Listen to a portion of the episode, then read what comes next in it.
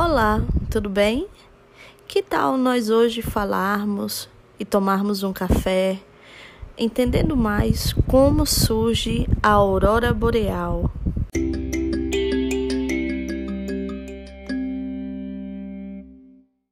A aurora boreal acontece quando ondas de plasma resultantes de tempestades solares viajam pelo espaço e interagem com o campo magnético e com a atmosfera da Terra. O fenômeno pode ocorrer de dia e de noite, nos dois polos do planeta, embora seja mais facilmente avistado no norte, entre agosto e abril. Quando ocorre por lá, o fenômeno ganha o nome de aurora boreal e no sul é chamado de aurora austral. Quanto mais energia o Sol liberar, maior a chance de formação de tempestades solares. No entanto, a frequência com que elas ocorrem é imprevisível e, por isso, é preciso de alguma sorte para testemunhar esse lindo espetáculo da natureza.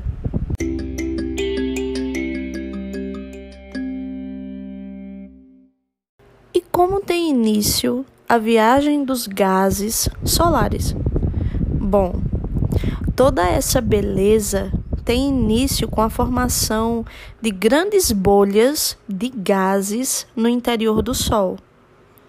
E ela pode vir quente, porque no interior do Sol as temperaturas e as pressões são tão altas que os átomos de hidrogênio se confundem e formam gás hélio que é uma reação que emite muita energia. Toda essa energia é liberada em forma de luz e calor, que empurra gás à superfície, formando enormes redemoinhos, chamados células de convecção. Dentro delas, o gás mais quente sobe e o mais frio ele acaba descendo.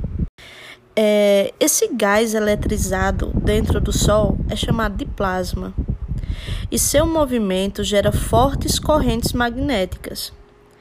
Em alguns lugares do Sol, essas correntes são tão fortes que abrem caminho até a superfície. Aí rompem as células de convecção e escapam para o espaço com plasma é o que chamamos de tempestade solar, que mais parece é uma espécie de boom cósmico.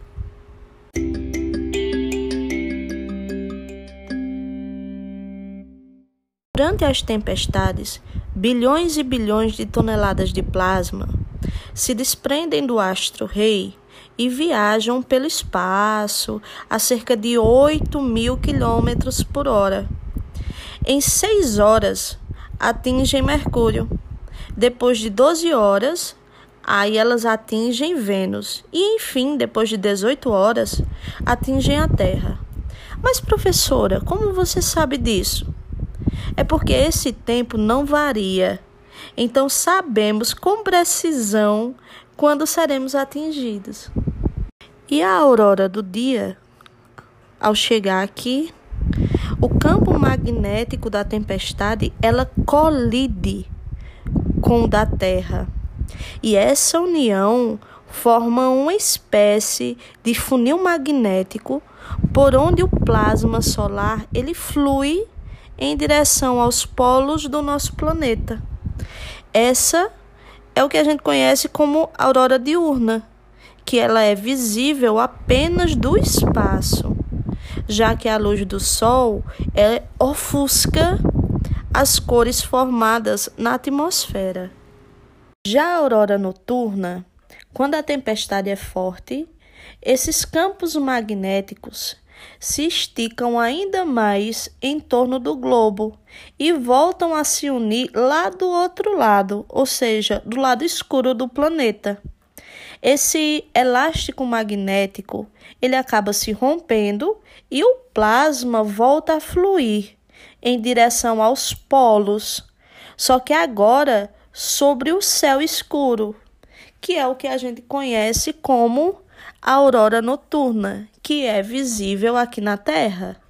Uma coisa que é importante lembrar é que os tons do fenômeno, ele pode variar de acordo com o ar e com a altitude.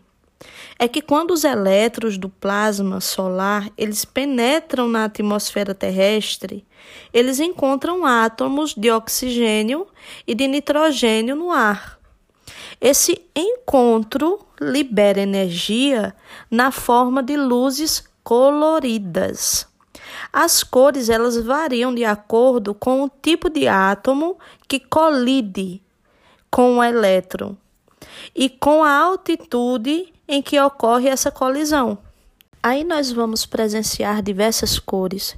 Dentre elas, vamos presenciar o vermelho, que se origina com oxigênio acima de 150 km de altitude. O verde, por exemplo, o oxigênio ele tem que estar até 150 km de altitude. As cores roxa, o violeta, por exemplo, o nitrogênio tem que estar acima de 60 km de altitude. E o azul, o nitrogênio tem que estar até 60 km de altitude.